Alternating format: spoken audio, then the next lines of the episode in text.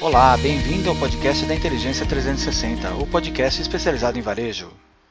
Muito bem, nós estamos aqui hoje com o Celso, com o Celso Furtado. O Celso Furtado tem uma grande experiência no varejo, é um profissional. Eu poderia afirmar que ele é um profissional 360, ele tem uma visão holística do negócio, ele já atuou em várias áreas, né, conhece da operação, conhece da estratégia e sempre teve sucesso nas iniciativas. Celso, obrigado por você estar com a gente, discutindo o papel da informação na negociação, do varejo e de como lidar com tudo isso. Eu que agradeço o convite aí de poder participar e contribuir um pouco para a pauta que a gente vai ter sobre informação, sobre inteligência, né? Eu acho que é fundamental essa pauta contemporânea para o varejo. Hum, que ótimo.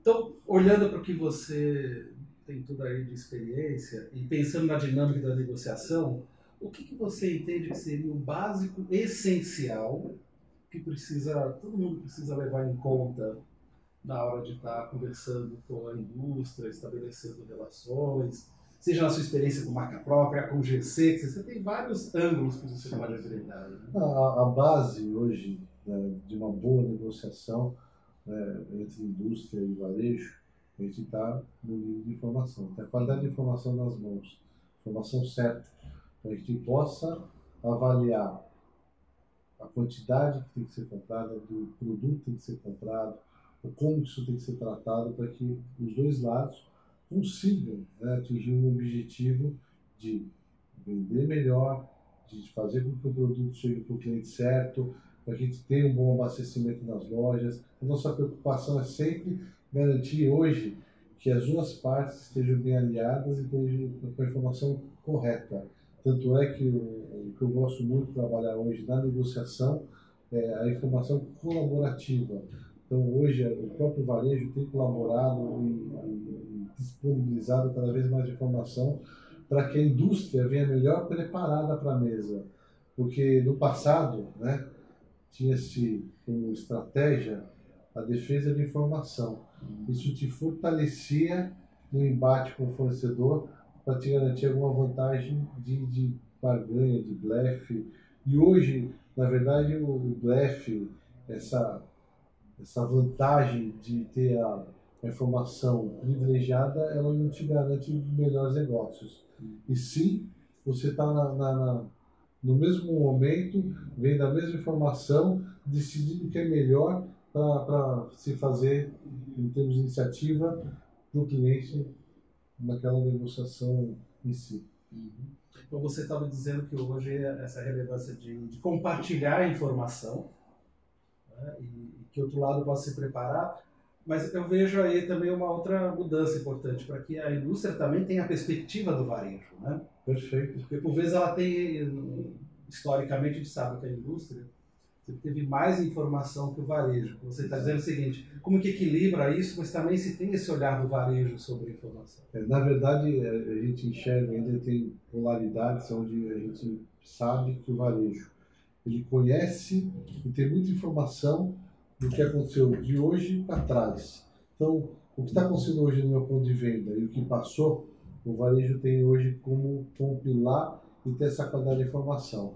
E a indústria, ela tem um outro lado da informação. Ela investe muito em pesquisa de hábito e tendência de consumo. E quando essas duas partes, né, ou essas duas visões, se unem, aí você tem uma explosão né, de agregar muito mais valor na negociação que você está trabalhando melhor na esteira daquilo que você está produzindo com mais qualidade, apontando a sua estratégia de sortimento, a sua estratégia de canal, uma melhor direção de acordo com tendência e hábito de consumo. Por isso que eu digo que essas duas partes hoje trabalham de forma mais combinatória e agregando mais valor. Coisas que começaram na década de 80, né? final de 80, início de 90 com ECR, esse com categoria, onde já privilegiava essa união ou seja, que é o ganha-ganha-ganha, né? Se a indústria e o varejo trabalharem em comunhão, lá na ponta o cliente vai ter um serviço ampliado, uma satisfação garantida.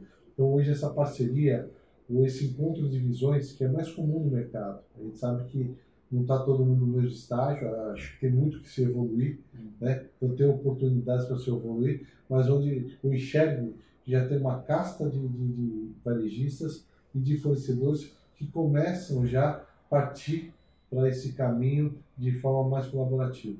Uhum. Nessa visão mais holística, mais sistêmica do negócio. Perfeito. Ah.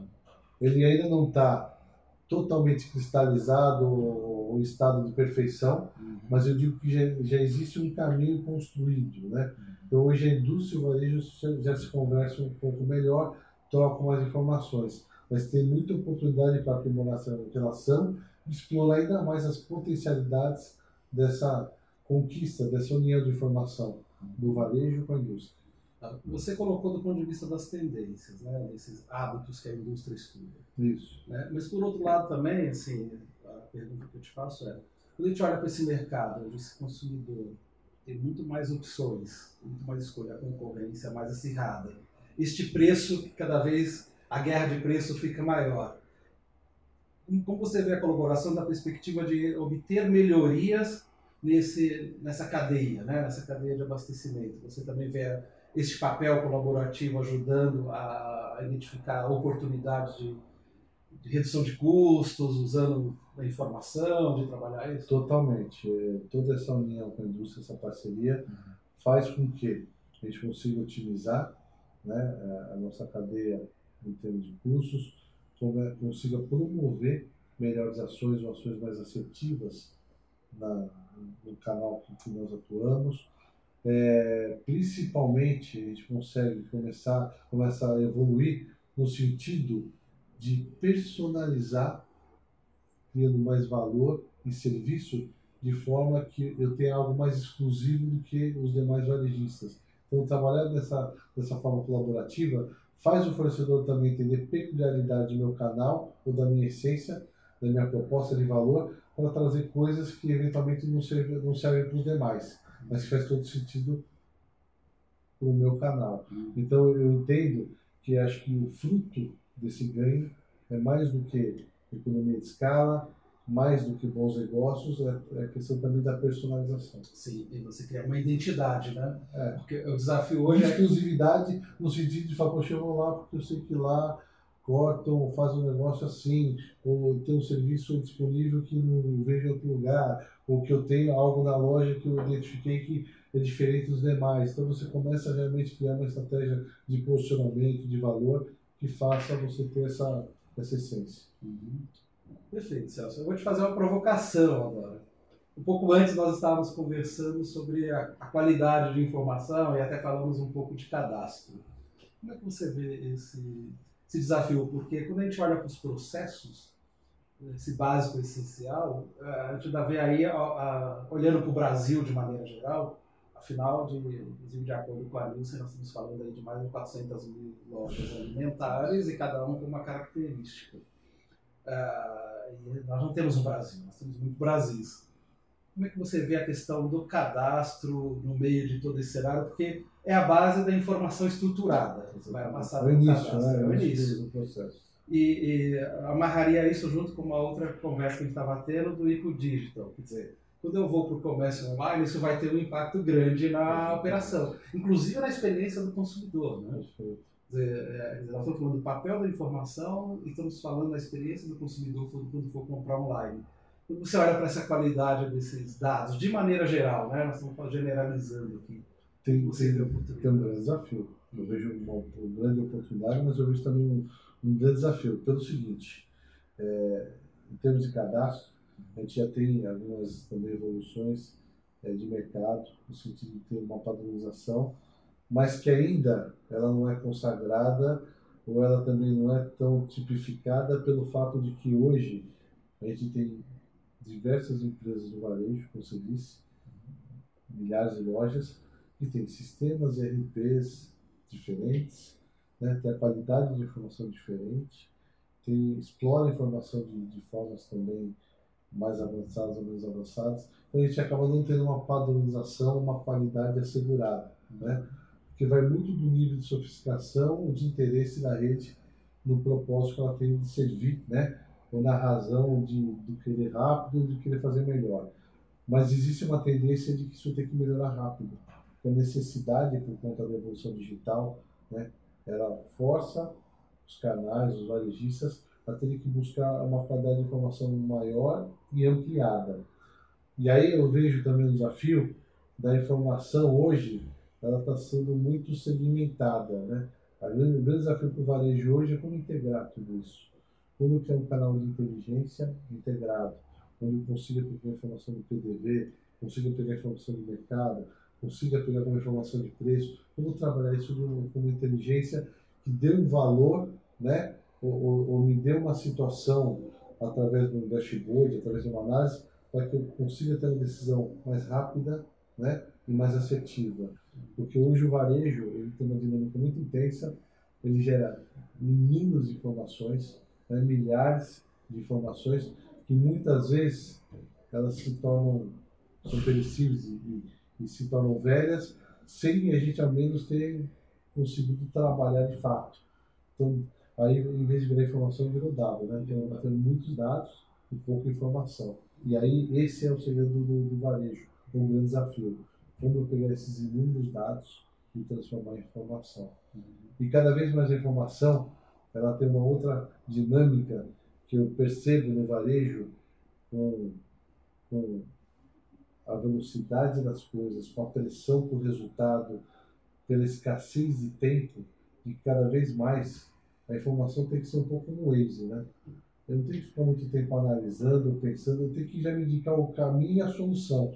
Então, cada vez mais a gente tem que ter uma informação otimizada e que já me dê um pouco do caminho que eu tenho que seguir. E aí eu vou escolher entre A, B ou C, mas eu tenho muito o que ficar analisando. Então, essa dinâmica, né, toda essa pegada, são coisas que eu acho que daqui para frente é, vai ser uma demanda muito forte e natural para que essas coisas aconteçam. Uhum. E para que essas integrações de, de informações sejam mais consistentes. Para que a gente tenha tudo na mão de uma forma rápida, ágil e inteligente. Perfeito. Até porque eu acho que tem um desafio aí. Eu costumo brincar que o órgão mais sensível do corpo humano é o bolso.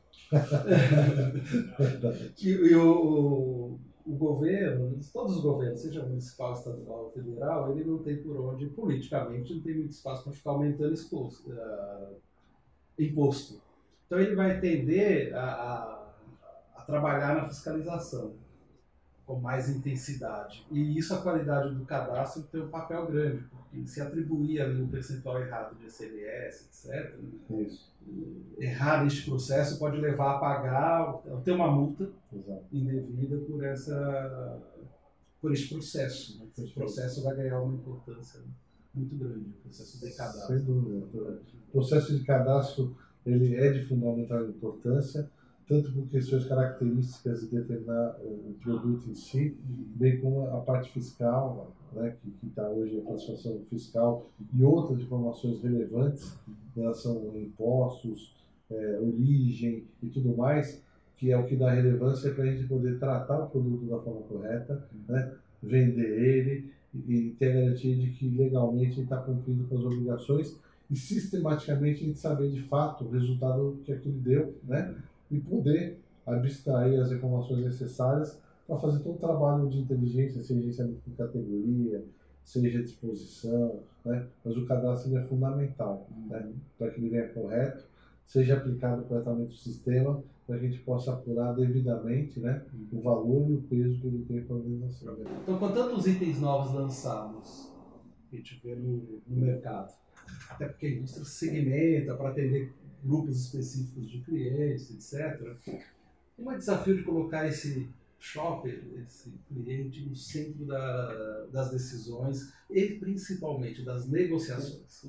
Esse é o grande desafio, né? Uhum. É, há muito tempo atrás, quando, eu ainda estava estudando gestão por categoria, eu sempre dizia que tinha que ter uma cadeira vazia que é para o cliente, né? Uhum. Então, todas as decisões que a gente vai tratar de mix, de cadastro, de informação, é, onde está o cliente para a gente poder garantir né, que ele está sendo preservado nesse trabalho que o varejo está construindo. Uhum. Então, acho que tem dois, dois desafios diferentes, né? Mas que se integram.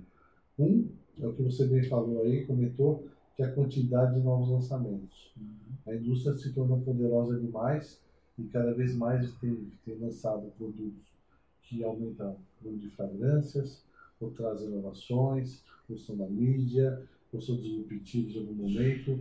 A gente enxerga indústrias regionais que eram regionais e agora querem vender nacionalmente, empresa que é de um segmento que atua em outros segmentos. Então, isso, além de aumentar o portfólio de modo geral, aumenta o desafio do varejo, porque ele acaba sendo é, impactado por uma dinâmica de, de mercado maior, de empresas muito mais é, bem mais intensos do que tinha antes e, por novos mercados. E aí o nosso cliente é um só. E a gente tem que saber como adequar esse mix para o nosso cliente. Então o desafio hoje é enxergar o mix que nós temos, avaliar toda essa dinâmica de lançamento. Eu lembro que teve ano que praticamente no ramo supermercadista, que tem em torno de 20 mil itens, chegava a ser lançado 7 a, mil, 7 a 8 mil novos itens. Né? Ou seja, é como se você trocasse um terço do seu sortimento por ano. Uma coisa assim violenta. Se considerar o canal atacadista, que tem uma, um nível de, de sortimento menor, é, é, é, muito agressivo. Então, por isso que é essa inteligência de construir uma análise, de entender o que, que vai agregar valor, aquilo que cabe, faz todo sentido, para que você tenha, tenha um sortimento eficiente, que seja um, um mix que te ofereça variedade, qualidade. Senão você vai ter muita coisa do mesmo e não vai agregar valor. Então esse é, esse é um desafio, né? extremamente fundamental. E o segundo é no sentido de você cada vez mais ter informações relevantes para que você tenha não só um mix, mas uma experiência de compra mais agradável para o seu público. E para isso é atendimento, é ambiente de loja, é comunicação visual, é mix de produto. Então você passa a ter um portfólio né, de, de preocupações ou de práticas muito mais robustas que fazem garantir que o cliente se sinta satisfeito. Então a gente tem que pensar muito bem nessa qualidade do mix, né? E realmente também na qualidade do serviço que a gente vai oferecer para esse cliente. Então o cliente tem que estar sempre pensado, garantido nas negociações, né? E o varejista tem que ter essa visão de cliente. Tanto é que a gente vê inúmeros varejistas hoje, não só trabalhando o ponto de venda, como muitos começando a construir CRMs, né? E, ou seja, criando programas de relacionamento para aproximar e conhecer melhor esse cliente, para ser realmente muito mais incisivo e direto na comunicação e nessa entrega de valor para quem está consumindo e frequentando as suas lojas. Mas, uh, complementando o que você está falando e colocando também uma pergunta, que eu vejo um desafio quando tem esses lançamentos e esse trabalho de Dort, falar muito de experiência do cliente. Agora, Imagina uma, né, uma pessoa que trabalha o dia inteiro, quer comprar algo perto de casa e não acha. Experiência pior não existe de chegar na loja e não achar o produto, né? pensando da perspectiva do cliente, do shopping. E quando a gente olha para a operação, por vezes o que a gente observa de maneira geral no varejo, é, ou ele está faltando produto ou está sobrando. Nos dois casos, todos perdem. Exatamente. Perde shopper que foi lá e não achou o produto e está perdendo tempo, que ele não sei. Ah, perde o varejista, porque deixou esse cliente de alguma forma insatisfeito. E perde a indústria, se for um parceiro, porque vai trocar de marca. Então, de novo, a gente vai falar do papel da informação para gerir esse contexto. O que, você, como é que você vê isso? A gente tem uma máxima do varejo que fala que uma venda perdida você não recupera mais. Uhum. Então, perder uma venda você não recupera mais. É, outra coisa, estima-se né, que no varejo a gente perde 8 bilhões de vendas, 8 bilhões de, de reais com vendas por conta de ruptura. A gente tem o desafio de fazer com que esse número seja menor. Por isso, da relevância de você ter um mix certo e garantir não só a qualidade do mix, mas a quantidade para que esse abastecimento não venha causar uma ruptura. Porque pior é aquela ruptura do item que você deveria trabalhar e não tem, uhum. do que aquele que de repente ele vem procurar e você não trabalha pode ser uma questão de posicionamento, mas algo que possa ser revisto. Mas esse é o desafio do, do, do varejo, é trabalhar essa experiência de compra para que seja muito agradável e para que a pessoa realmente encontre tudo que ela espera. Porque mais do que ela encontrar o produto, ela pode ser da minha loja, ir para uma loja do concorrente e achar uma outra loja melhor, uma outra loja com uma experiência mais agradável. Então, o importante é você garantir de que essa experiência e esse mix atenda o público que está procurando a sua loja.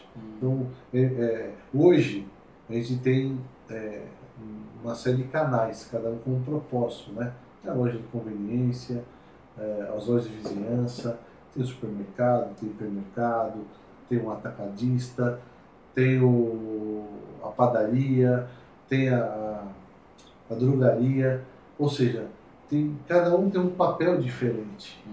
E muitos deles têm, têm, têm alguns produtos no mix que são correlatos, né, que, que estão em toda essa cadeia. Mas a, a qualidade, a variedade, a amplitude do mix muda muito. Então acho que hoje tem um lado do, do, do próprio consumidor que está um pouco mais maduro em entender o papel de cada canal. Uhum. Ou seja, ele vai para o atacado sabendo que vai ter uma variedade menor, uhum. mas vai ter um preço mais agressivo, mais competitivo. Então, toda, todos esses papéis e estratégias são importantes estar claro na mente dele para que ele possa calibrar a expectativa. Né? Ou realmente encontre o, o, aquilo que realmente é o que ele esperava do canal. Então, isso é fundamental. Então, nós estamos falando do do comportamento de compra que ele é mais fragmentado, de acordo com uma missão de compra. Isso. O que, por outro lado, gera um desafio, que Exato. é do varejo ou atacado também se posicionar e ter uma mensagem clara para esses Perfeito. diferentes momentos. Né? Perfeito. Ou seja, não dá para ser tudo para todos. Não dá para ser tudo para todos. E aí vem de novo a questão da informação. Uhum. O quanto é importante você ter essa informação disponível e saber como utilizar essa informação para tirar esses valores de ter um melhor posicionamento e saber quais estratégias são vencedoras para o seu canal. Informações de cliente, informações de cadastro, informações de produto. Ou seja, quanto mais você tiver informações sobre tudo isso gerar valor, você vai ter uma experiência de compra e um propósito muito mais firme. É porque eu compartilho dessa opinião tua, porque é de, hoje tomar decisões, assim, tem que se valorizar a experiência que cada profissional tem, mas como você disse no começo, a velocidade da mudança é tão grande que não dá para te acompanhar tudo na mente. Precisa estar baseado em fatos, né? para poder orientar as nossas decisões. Né? O fato não toma decisão por ninguém, mas pode apoiar. Né? Mas e, e, tem que apoiar. E outra coisa que é importante, você falando, me deu um insight aqui, que o varejo tem muita informação, ele fica muitas vezes embasado em relatórios, avaliando aquelas informações, mas ele não vive de informação, uhum. ele vive de execução. Sim. Então ele ter a informação e saber colocar em prática aquilo que ele aferiu, o que ele analisou, contemplar isso na prática faz todo sentido.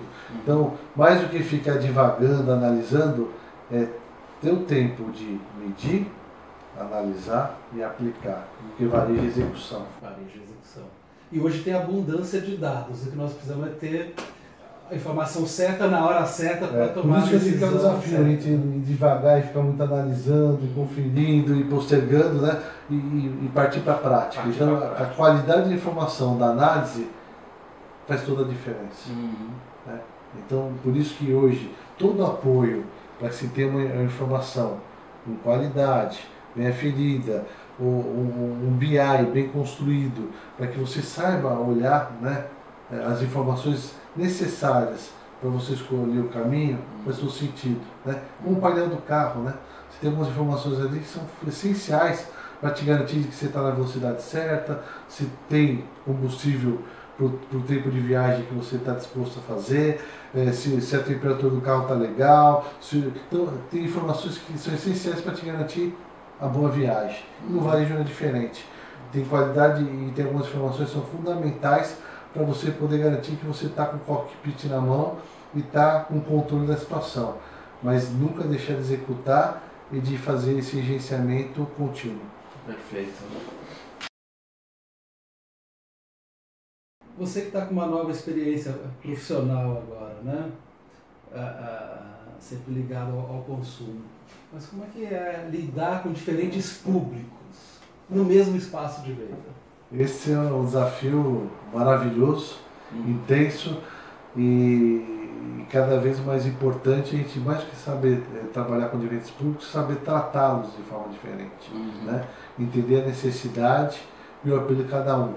Então hoje, é, se você pegar pela visão do atacado, que tem a pessoa física, tem a pessoa jurídica, né, onde o comerciante, o transformador estão lá comprando também, uhum. mas cada um tem um apelo, tem uma necessidade, tem uma visão diferente. Então a gente precisa cada vez mais se comunicar de uma forma efetiva e diferente. E também entregar um propósito de compra, uma missão de compra diferente. Então é entender o comportamento de compra e se comunicar com esses nichos. Então hoje é, eu já desenvolvo é, há um bom tempo já essa experiência, eu tenho mais de uma década já trabalhando com CRM, com, com gestão de clientes. Então a gente procura seguir uma trilha de segmentar e trabalhar esses grupos de consumo, de consumidores, para levar cada vez mais um nível de solução mais completo e ao mesmo tempo mais ao encontro da necessidade dele, uhum. para que ele realmente reconheça valor naquela missão de compra. Ele fala, poxa, o produto que eu costumo comprar aqui está mais barato. Uhum. Poxa, aquela marca que eu gosto eu sempre encontro aqui. A fruta do jeito que eu quero, está bem cortadinha, está aqui. Então, assim, toda essa preocupação é importante a partir do momento que você tem informação e saiba traduzir ela em ações que sejam efetivadas na loja e sejam bem executadas para que essa experiência de compra seja o mais agradável possível. Perfeito. Aproveitando que você falou de execução na loja, nós estamos vivendo esse momento de transformação intenso de compras, com opções de locais de compra, mas eu entendo também que pode ter uma transformação grande no papel uh, do trade, dos promotores na loja, você já observa alguma transformação neste papel? Ou você, o que você visualiza aí para frente que pode acontecer? Eu vejo um movimento sim de evolução no trade marketing, tanto do, com a visão da indústria como do varejo. Eu vejo o trade marketing ganhando uma intensidade cada vez maior e mais estratégica nas, nas organizações, porque mais do que você comprar e vender, é, o trade te ajuda a criar eh, propostas de como vender melhor, né?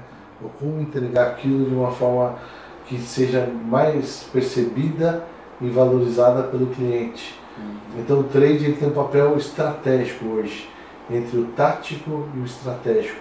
Eu digo que ele é o elo entre o que a gente quer fazer né, e o que na prática vai acontecer. Uhum. Então o trade marketing hoje ele apoia muito os planos de negócios, entre indústria e varejo, ele acaba tendo uma ação combinatória de avaliar onde aplicar melhor esse investimento para que o usufruto do valor seja realmente de, de maior resultado, que tenha um impacto maior. Então o trade hoje ele tem um papel fundamental e eu acho que tende a ganhar força com o passar do tempo, tanto para o canal varejo como para o canal indústria, porque a experiência de compra ela é, é cada vez mais ganha relevância e o trade é um agente que está na prática, ou que conduz, né? E acaba sendo a, a, a mola propulsora que faz garantir a qualidade dessas ações e a frequência disso. Perfeito. Tem uma pessoa reconhecida internacionalmente que ela gravou que nós vivemos no, mundo da abundância. E, ou seja, tem muitas possibilidades. No mundo de tantas possibilidades, ah, como separar aquilo que é essencial do que é periférico? Porque também tem muitas coisas que não, não necessariamente faz sentido para a estratégia do negócio. Né? Então, você teria alguma consideração sobre eu vejo como lidar com isso? Eu, eu, acho que, eu acho que hoje esse é o grande desafio de, de todas as empresas, seja indústria ou varejo, né? é de saber avaliar aquilo que faz sentido ou saber colocar energia e tempo naquilo que pode te gerar algum tipo de valor. Uhum.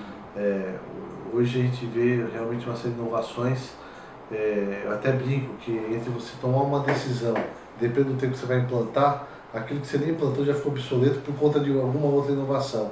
Então a gente tem que saber avaliar muito bem o cenário que a gente vive e o tempo da aplicação do que está sendo feito.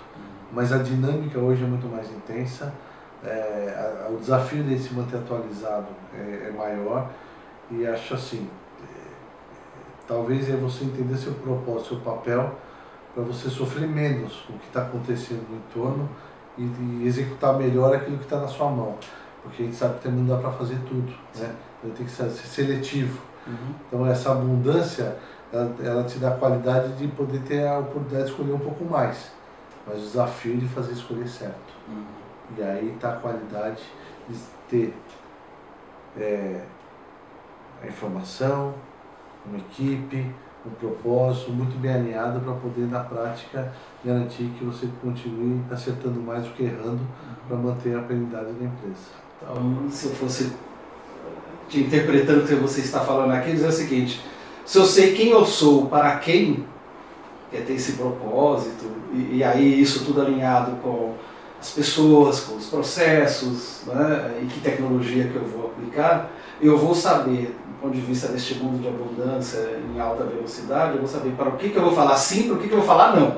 Com certeza, É, exatamente. Clareza isso. na escolha. né? Exatamente, você vai ter realmente esse leque de oportunidades, talvez é, reduzido ou, ou melhor, mas você vai ter uma visibilidade melhor em função de ter clareza do que serve para você ou não. Nossa. Exatamente isso. Então, é, mais uma vez, entra aquilo, não dá para ser tudo para todos, eu tenho que ter clareza nas escolhas, até para fazer, ah, ah, tomar essa decisão do que eu, de que escolhas que eu faço em termos de, seja de tecnologia, etc., que estão aí disponíveis. E, e você que, né, você, como eu disse, tem essa visão 360 que eu tenho do negócio, e você também tem uma experiência no digital, né? Como é que fica, o, quando a gente fala do trade de novo, como é que fica o trade no contexto que você tem o mundo digital, o mundo físico, quando você está conversando com uma indústria, está lidando com os dois. Estamos falando também de uma ação mais personalizada, que pode ser direcionada para a pessoa e que não é uma ação no ponto de venda, que está tudo dentro do trade ali, né? Perfeito. Por isso que eu falo que É multicanal É, sentido. exatamente, por isso que eu falo que o, o trade, na minha visão, ele ganha um papel muito mais estratégico. Uhum. porque ele começa a trabalhar é, com a conexão da indústria, do varejo, em ações orientadas para o cliente e com visão de multicanalidade.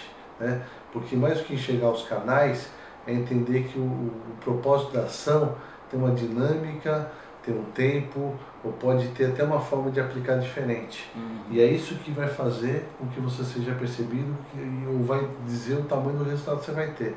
Então o trade hoje, ele realmente acho que passa a ser muito mais estratégico por essa função de você ter o, o mundo físico e o digital.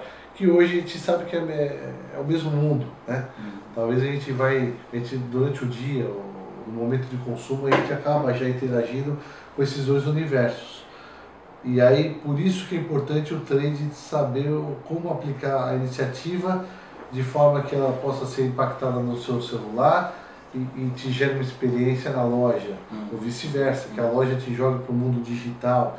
Então hoje eu já vejo varejistas ou indústrias fazendo um pouco desses caminhos, até por tentativa e erro algumas vezes, mas já buscando essa integração ou vendo efetivamente aquilo que dá mais resultado para começar a partir de uma experiência mais profunda, mais intensa, porque acho que ainda pelo momento, até nós, consumidores, até aceitamos ser um pouco cobaia né, dessa Sim. situação.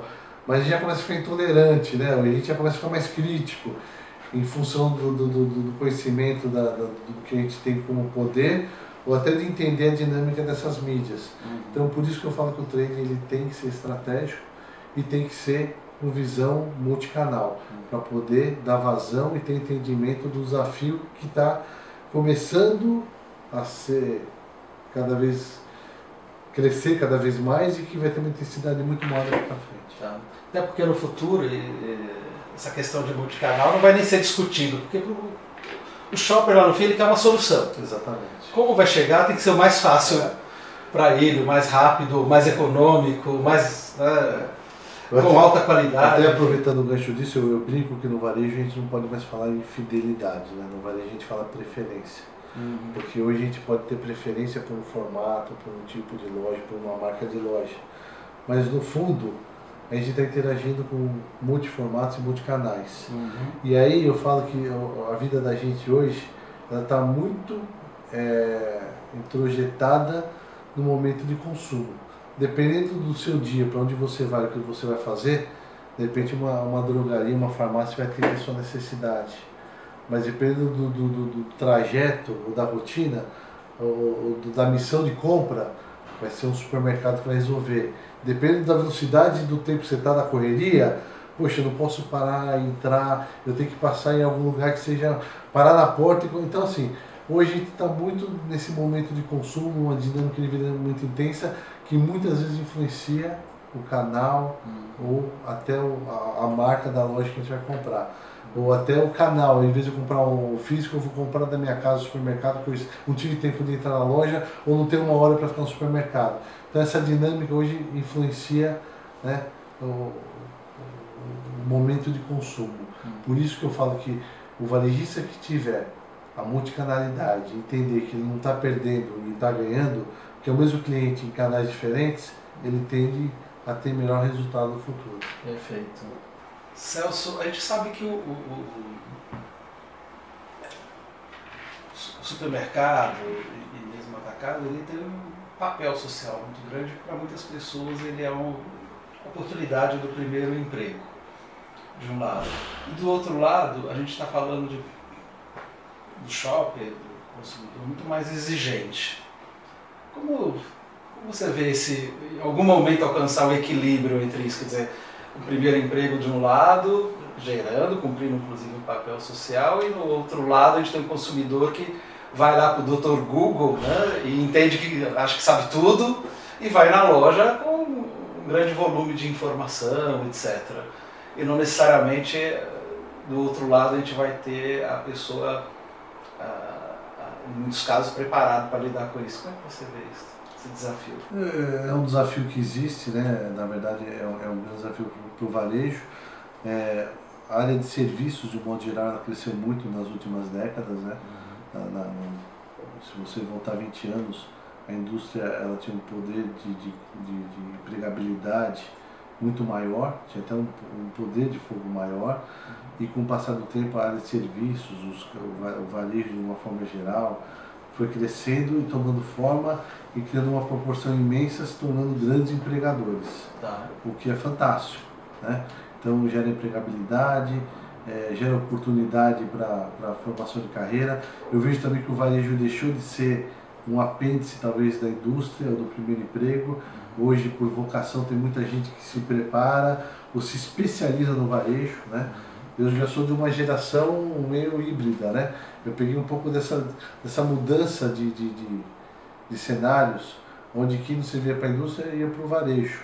E hoje não, você vê grandes profissionais que se formaram e que essencialmente nasceram dentro do varejo e que querem ficar no varejo, e outros que não estão e querem vir para cá. Então, o primeiro emprego é algo saudável e, e eu acho que quanto mais valor a gente tirar disso, um tanto melhor. Para isso, treinamento é fundamental, processos. Então, para que você tenha do outro lado uma experiência garantida, e o varejo tem partido muito para isso, é cada vez mais treinamento e processos. Treinamento e processos. E, e criar é, fórmulas de incentivo para que ele se enxergue valorizado e tenha valor em querer continuar naquela organização. E com isso, a gente minimiza o incômodo da experiência de compra de pegar gente desinformada, ou sem interesse, ou desmotivada por não enxergar valor naquilo que faz. Então eu acho que o caminho é investir em treinamento e ter bons processos. Uhum. Hoje eu vejo o varejo se preocupando muito com a questão de processos, eu fortaleço isso, porque todas as redes, em função da economia de escala, crescem. E com a capilaridade, a melhor forma de você manter seu propósito, sua identidade e ter uma estratégia é, bem aplicada é ter a tropa muito bem alinhada e afinada com informação e treinamento. Uhum. E aí, por tudo isso, passa os processos, que são os processos de trabalho, para que, independente do turnover, a qualidade da, do, do, do operador de caixa, do abastecedor, do estoquista, seja mantido. Perfeito. Uhum. Quando você olha para o futuro, os próximos três anos do, do varejo, sei, é uma bola de cristal nós estamos falando aqui, mas ah, se fala-se muito hoje né, das empresas que estão no online e, e vão para o físico, como a Amazon, etc. um Alibaba que dizem que em algum momento também chega por aqui. Olhando para tudo isso, como você vê o desafio dos próximos três anos, considerando que a gente pode até entrar num ciclo de crescimento, né, do ponto de vista econômico? O desafio, vou dizer para você o seguinte, que não é uma pequena bola de cristal, essa bola de cristal é grande, viu? Não é pequena não. Mas o desafio, vou dizer para você o seguinte, há alguns anos atrás, acho que foi numa feira de varejo nos Estados Unidos, uhum. eu ouvi uma frase que me impactou, que me marcou muito eu acho que ela ainda é contemporânea porque eu vou falar aqui agora. Eu vejo que o varejo nos próximos três anos vai mudar mais do que nos últimos 50, nos últimos 100 anos. Por conta das tecnologias que estão chegando, por conta da dinâmica do consumo que está vindo, por conta da experiência de compra. Então a gente vê uma série de novas experiências e caminhos e canais surgindo, né? e tendências, produtos, forma de consumir, né? Eh, antigamente a gente brigava para. lutava muito, com muito esforço, muito esmero para ter um carro. E hoje você, você, aluga carro, você não aperta um botão e o carro para e você vai para onde você quer. Então assim, a dinâmica das coisas né, toma proporção caminhos diferentes. E a gente passa a sair daquele, daquela questão do, do pertencimento, né, da posse, para talvez viver mais, curtir mais, viver mais experiência. Então eu acho que daqui para frente o varejo, a área de consumo, vai ter um impacto muito grande em relação a isso. Porque a gente vai cada vez mais ver que toda essa dinâmica da loja, a forma de você interagir com a loja vai ser diferente. A gente já vê lojas hoje que você entra na loja, experimenta o produto, pega na mão, mas você não compra na, na loja. Você compra no, no, no digital e, e recebe na sua casa. Então, cada vez mais a gente vai ter uma série de novas experiências ou caminhos.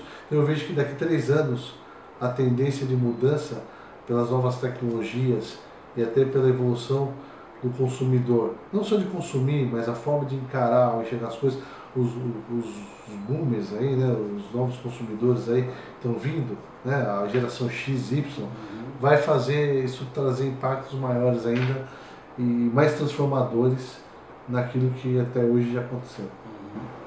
Se eu fosse resumir um pouco do que nós conversamos aqui, pelo que eu fui entendendo também das suas considerações, está o desafio de ter um propósito em atender essas diferentes missões de compra.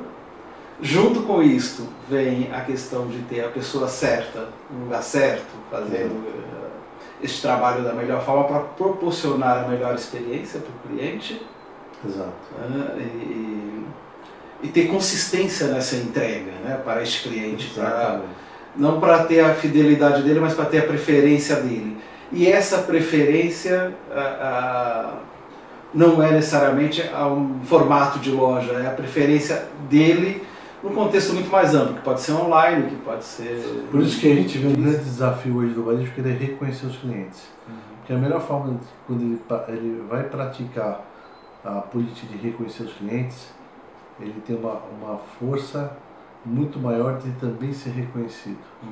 E aí quando a gente fala a questão do propósito, onde ele realmente entender o papel dele, isso vai criar uma força de multiplicar né, todo aquele grupo que se identifica uhum. ou que enxerga valor naquilo que você faz. Uhum. E esse acho que é o melhor caminho, o caminho mais saudável para o varejo daqui para frente.